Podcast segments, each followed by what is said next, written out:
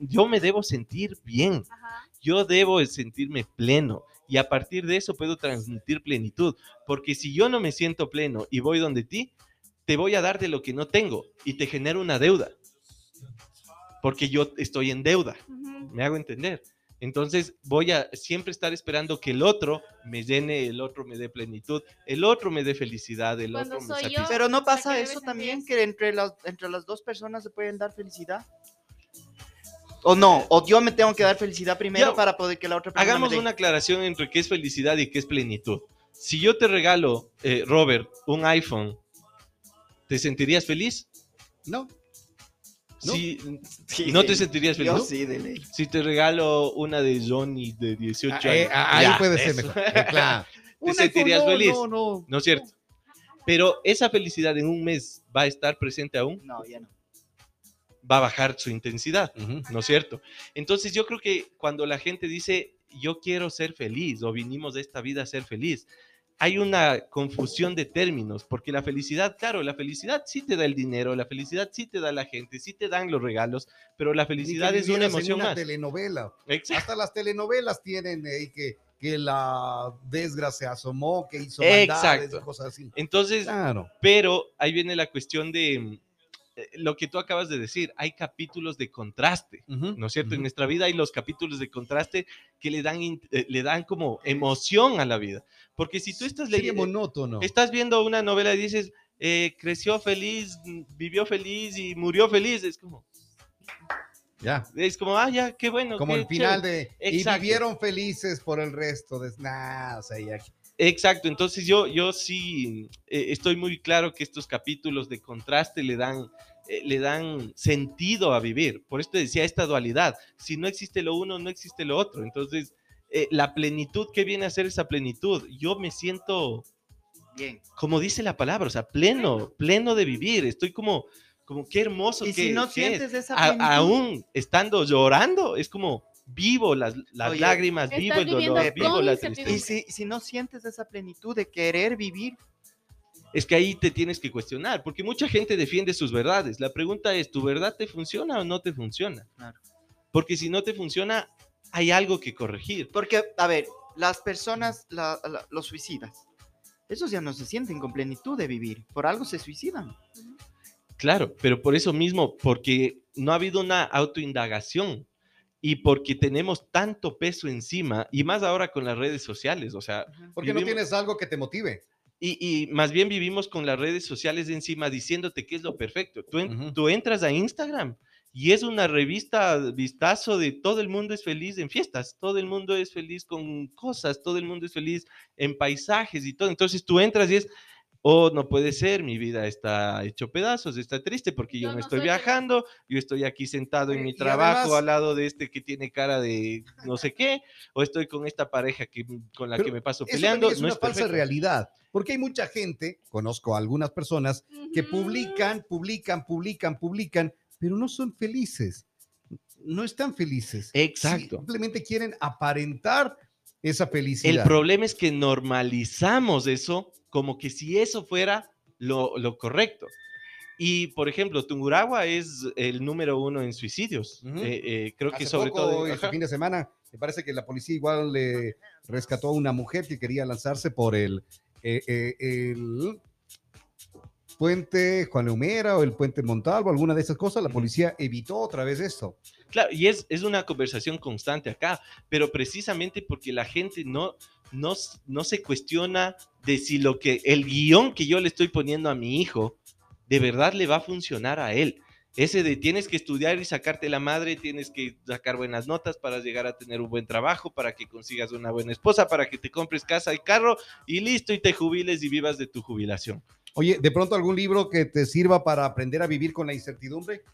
¿O te, te sirve un libro, mejor dicho? ¿O Yo- cómo vas mejorando aquello? Eh, a mí me gusta mucho un autor de este tema que se llama Enrique Corbera, que es un español, es el creador de la bio-neuroemoción. Ay, Ya. ay, me gusta cuando el Pepe da nombres de una a buscar. ¿Cuál, co- ¿Cómo dices?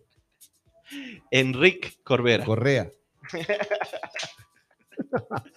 Primo hermano. de- Debe ser bueno, ¿ves? Viste, hasta dejó de teclear. Pero es, es espectacular porque él, nosotros creo que manejamos un enfoque de la vida muy freudiano, muy de todo es muy lógico, muy tangible, y él es un poco más de Carl Gustav Jung. Y Jung ya hablaba de cosas etéreas, cosas un poco más, él hablaba de la sombra, de la luz, Máscara. Que de repitas, máscaras. repitas el nombre del libro. Enrique Corbera. Pero ¿y el nombre? Porque ese es el autor. Es que puedes leer muchos libros de él. Él siempre te va a dar, Enrique. ajá, te va a preparar para vivir en la incertidumbre. Corbera. Sí, yo a él, Tiene un, él bonito mucho. apellido, no como el otro. No, es Corbe ¿qué? Corbera. Corbera. Exacto. Corbera. No conozco muchos Corbera. No, no, es de español. Cla- Claro. En España, cuando estaba, hombre, no, no co- conozco ahí. Sí, y, y Wow. ojo, Wow. a, a mí me encanta un otro autor, que bueno, él ya es como un influencer moderno, es un filósofo de calle, que él habla de los constantes ejercicios de desapego, porque tener la certeza de que yo voy a estar con mi familia siempre, o tener la certeza de que yo voy a estar con mi pareja siempre, es algo que nos puede carcomer mucho la salud. Y él considera que la vida es un ejercicio constante de desapego, quieras o no. Porque puede ser que no te separes y todo bien, pero capaz te visita la, Claro. la huesuda. Y eso ya no decides tú. Claro. Entonces él dice que él, todas estas cosas que nosotros hablamos tienen que ver con entrenamiento. Si tú solamente escuchas a Jaguar Negro cada 15 días, pero de ahí no haces nada, eh, yo no sé qué tanto puede haber un cambio. Capaz te quedas como, oye, qué interesante lo que dijo y ya. Sí, pero si procuras hacer un entrenamiento constante de lo que vas aprendiendo, te vuelves bueno. Bruce Lee decía, yo no temo al hombre que sabe mil patadas, yo temo al hombre que sabe una patada y la ha practicado mil veces. Entonces, estos ejercicios de desapego, ¿de qué se tratan? Se tratan de quién soy yo si no estaría mi pareja, quién soy yo si no estarían mis hijos. Y vivir esa emoción y Eh, saber es que es que algo que hablábamos podría ayer suceder. Con, con Oscar, Oscar, la exacto. individualidad, porque siempre tiene, tenemos eso, ¿no? De que eh, eh, le entregamos a otra, poder, a otra persona el poder para nosotros. ¿Qué, ¿Qué sería yo si tú no estás conmigo? Pero ahí viene Si la cuestión. Mucha gente no solamente es con respecto a su familia. ¿Quién soy yo si yo no soy rector de tal lugar? Ay, ¿Quién soy yo si no tuviera este título de PhD? Ya. ¿Quién soy yo si no tuviera... eh, estos ejercicios ya se comienzan a volver incluso más profundos, porque las preguntas vienen a ser como, ¿quién soy yo si no tuviera mi olfato? Si no tuviera mi gusto. Esto sucedió gracias al COVID. La gente se empezó a dar cuenta que extrañaba sus, sus sentidos y cuando los tenía es como, ah, doy por sentado que siempre los voy a tener. Entonces, Ya. ¿quién soy yo sin mis brazos? ¿Quién soy yo sin mis piernas? ¿Quién soy yo sin todo el contexto que yo creo que me define? Entonces, cuando tú entiendes que te estás definiendo por un contexto, pero que cualquier momento podría cambiar, entiendes eso, entrenas eso, puedes vivir en la incertidumbre. Ya. Estoy leyendo, ahora que hablabas de Enrique Corbera, eh, a ver, y se me venía algo también, qué sé, cuando conversamos en la charla contigo, eh, eh, utilizaste algunos de los términos que dice, se me va el nombre de este gurú, Sa- Sadhguru, Sadhguru. Sadhguru, y vas así igual como leyendo varias cosas, recopilando varias cosas y vas haciendo lo tuyo. Por ejemplo, leo de Enrique Corbera que eh, factura, no, pues, así, así cualquiera sigue eh, motivando aquello, ¿no? Factura millones. 3 millones con cursos, charlas y libros, 3 millones de, de dólares. Y dice, fue condenado a, pla- eh, ha sido condenado por plagiar a un francés en dos de sus libros. Entonces, creo que de pronto no eh, es tal como un plagio, pero sí puede ser también de que vas viendo, vas emulando y eso quieres compartirlo con la gente. Y, y aparte hay algo, eh, yo me acuerdo que un amigo me dice, oye, cuando tú hablas, hablas como este autor que yo sigo. Y yo, nu- y yo nunca había leído. Claro. Ahorita está junto a mí, Christopher, que es mi socio y, y mi hermano. Y él me decía, oye, tú sabes cosas de esto. O sea, y a ratos me asusto porque sé cosas que yo no sé que sé. Y empieza, tengo miedo. Eh, tengo miedo. Entonces, yo no estoy plagiando, pero me sale. Inconscientemente. Inconscientemente te sale. Pero habrá alguien que diga, no ve este Pepe Jaramillo. Exacto, puede va a ser. estar ahí. Igual. De hecho, yo, yo conozco varias personas que dicen que, verás, el otro día conversaba con alguien eh, y Diga decía, nombres, que digan nombres, que digan no, nombres. no, no vale. Decía, yo no les creo mucho a estos manes que hablan como Pepe, porque entonces todo el mundo sería feliz. Le digo, no, no funciona así, porque lógicamente no todos, el mundo está feliz, pero ellos te ayudan a que abras tu mente. Lo que tú estás haciendo, ¿por qué no crees? Claro, él tiene un problema muy grande. Pero Ah, que ya sé diga quién nombres. es, entonces. ¿Quién? Ya me imagino que es el mismo amigo que estaba hace poco sentado acá con nosotros. No, Bueno, no importa. no, no, no, Eh, no, no, no es lo de No, no, no, no. No, no, no. Otra persona. Y, y me Otro así. decía que no cree mucho en, en, en psicólogos, no cree en, en los, los profesionales como vos, que no cree en todas las personas que te tratan de ayudar en este sentido. Pero claro, es una... Es algo que a lo mejor a él está consumiendo adentro. Ujú. Es que yo no voy a decir que yo estoy en la razón y No, él no, está no te digo- equivocado. o sea, esta persona es está equivocada. razón. No, no, ni tampoco quiero creer y que se entienda que esta persona esté equivocada. Porque si la realidad tiene un abanico de colores, él es un color más de esta Sí, expresión. claro. Entonces, eh, no, gracias a él que no cree, tienen sentido los que creen. O sea, imagínate, por eso te decía, vivimos en una realidad dual, porque si no hubiera el equipo azul, no habría el equipo rojo. Si solo habría el equipo azul, es como, no hay clásicos, O no sea, hay es, esto. es, es, es lo que va No a pasar ahora. Como Exacto. el equipo celeste se fue a la B, el técnico se queda solito acá en la A recibiendo a otros no y no hay la emoción Exacto. de- Entonces, de, estarle molestando hoy, al hoy Esteban, es muy ejemplo. común el tema de los haters, de Claro. los odiadores en, en- en las redes sociales, pero en realidad le dan sentido, porque el que te idolatra solo te idolatra y no te enseña el otro aspecto Claro. que también eres y que capaz puedes mejorar, puedes... Oye, o sea, es bueno tener eh, alguien que te esté odiando. O sea, para, a nivel marketing, a nivel de lo que quieres transmitir, totalmente. De ahí, obviamente, a nivel así como emocional, no es tan Pero lindo uno tiene que eso. escoger los odiadores también. O sea, hay odiadores y, oda- y ¿A, odiadores. a- a quién le das pantalla? Claro, Claro. lógico, ¿A quién le das claro. pantalla? Sí, porque No le puede vas a ser dar un- puede ser a un odiador interesante, Correcto. intelectual, que capaz me refuta. Y además, como yo no soy dueño de la verdad, capaz y aprendo mucho de, Claro, de él. O sea, capaz me cuestione y, y puedo decir, sí, tiene razón en esto, yo no lo había visto desde ese Claro. punto. Entonces, si él, Hasta para tener si él enemigos está hay que tener buenos de- enemigos. eh, si él está en contra del coach que ve todo de colores y dice la vida es felicidad y eso, yo también estoy en contra, porque la vida no solo es eso. No es solo. Ay, la canción inclusive, eh, se me va ahora el nombre, me parece que es yo no Elefante. nací para amar. Eh, el- eh, eh, no, de elefante que dice a veces negra, a veces rosa, Ya. porque así es la vida. Yo, yo a mi hijo le decía, oye, no puedes creer que la vida es solo así divertida y colores, porque a veces tiene momentos fuertes. O sea, la naturaleza en sí es muy Oye, violenta. imagínate Tú ves a que un sería- león, tú ves a un león y puede estarse comiendo los cachorros de, de algo. O sea, ¿Crees vos, Pepe, que las personas muy felices tienen algo interior que les está molestando? Pero, o sea, como que en todo lado se muestran felices y todo el asunto, cuando en realidad a lo mejor por adentro están viviendo algo muy frustrante. es que pueden ser máscaras y en realidad todos nos Soy ponemos máscaras. payaso. Todos Claro. tenemos, todos jugamos a personajes. Yo, yo en la radio posiblemente soy un personaje, con mi pareja soy otro personaje, con mis amigos soy otro personaje. Exacto. E- El tema es que sí, posiblemente a ti o a alguien una emoción eh, te sirve de escudo, te sirve de esta máscara para creer que todo está bien o de alguna forma sentirte aceptado. Pero ahí viene la autoindagación y también la búsqueda de apoyo. Yo decía, una cabeza que crea un problema no es la misma cabeza que lo resuelve.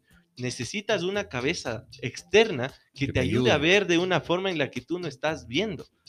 Porque si no, tú te vas a llevar otra vez al mismo problema. Pepín, ¿qué, qué hacer para vivir o, o aprender a vivir? Como te reitero, eso de aprender a vivir con la incertidumbre, porque siempre vamos a tener eso. Claro. eh, ¿Para dónde? ¿Qué, qué hago? ¿Cómo Primero, hago? creando conciencia de que no controlamos todo, ¿sí? No controlamos, eh, dependiendo de las decisiones que tomes a nivel empresarial o de pareja, que son los temas que a veces so- son los que más se repiten. Tu pareja no sabe si te va a amar. Aprende a vivir con eso. Entrégate hoy, entrega tu cariño sin esperar nada a cambio y de verdad sintiéndole. Porque si lo vives de una forma no saludable va a ser, ay, ¿y si mañana me deja, y si mañana se va, y y ya deja de ser algo Y saludable. empiezas a, a lo que decíamos antes, la elucubración, tu mente empieza ahí a estar divagando y empiezas a estar preocupado de lo que podrá ser, Exacto. más no de lo que va y, a ser. y por otra parte, justo yo estaba llegando ¿O lo y es? escuché que tú preguntabas un poco de los sueños. Hay una frase que dice que el cementerio está lleno de sueños, de ideas que jamás se, se cristalizaron, porque la gente tenía este miedo, esta duda, esta incertidumbre de dar el siguiente paso en lo que quieras, ya sea en emprender, ya sea en decirle a una persona que le decíamos, si quieres puedes- decir... Si puedes soñarlo, puedes hacerlo, dale, enfréntalo, hazlo. Exacto, o sea, no se trata de no tener miedo. A mí me encanta esta entrevista que le hacen a Chespirito, porque él dice eh, Batman, Superman, y esos no son héroes de verdad. Chapulín es el superhéroe de verdad. Y le dicen, ¿pero por qué? Dice, porque ellos no tienen miedo. Pero el Chapulín tiene miedo, es más, está pero aterrorizado. Sí lo Y aún así, exacto, lo duda y aún así lo hace. Entonces la vida se trata de hacerlo a pesar del miedo. No que no sientas miedo y de ahí lo hagas. El miedo se te va a ir cuando ya lo vayas haciendo. Oye, y, y ¿sabes qué es la eh, agradable, agradable de no tener miedo? El día, eh, el día viernes que estábamos con los cuchillos del Señor, dije, no pasa nada con esos cuchillos del Señor y así todo. Al día siguiente, como estaba un poquito anestesiado, no, no sentí, al día siguiente encontré que habían tenido cortes en mi mano. Y, y fue el no tener miedo a eso, a Yo- los pequeños Yo cuchillitos creo que, había podrías, yo creo que podrían hacer una, una pregunta del día con respecto a un libro que se llama ¿Qué harías si no tuvieras miedo? ¿Qué harías si no tuvieras miedo, Tuco? Chuta. No, no, eso no. Eso no. Yo creo que ser más lanzado en las cosas. Más. Más. Más lanzado. Porque a veces me quedo. ¿Qué harías si no tuvieras miedo, Linita? Voy votando al director, dice. No, ella. A ver, ¿qué haría yo si no tuviera miedo? Si no tuviera miedo. Me iría a vivir a otra ciudad. Ah, ese es uno de tus temores. ¿Sabes qué? Es, es chévere el salir a tiempo atrás al guagua. No, no es tu guagua, es otro guagua de abajo, tranquilo. Eh, es. Te hace crecer.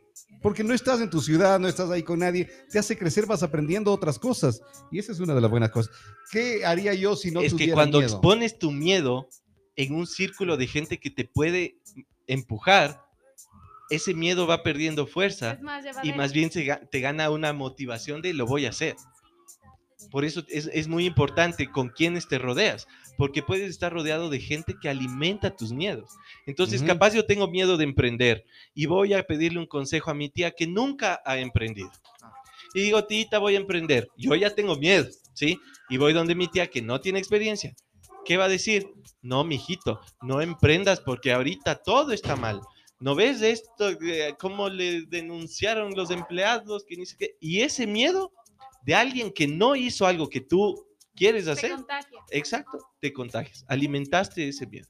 Entonces es, es muy importante el círculo con el que estás. Es parte, eh, a ver, lo que vas diciendo es de acuerdo, y parte del miedo que tendrías, lo que decía el Tuco, hacer otras cosas que eh, soy muy arriesgado, sí, me he lanzado, hasta veces sin paracaídas, y la caída ha sido, Fuerte. ha sido fuerte, pero eh, eso me ha hecho también como que no, ya, oye, ya no seas chuncho, frénate, frénate un rato. Entonces sí, tengo ahora como ese, eh, ese miedo, ese, ese temor, pero sí lo que estaba diciendo el Tuco de hacer otras cosas para ir como creciendo, ir dando un paso, un paso más.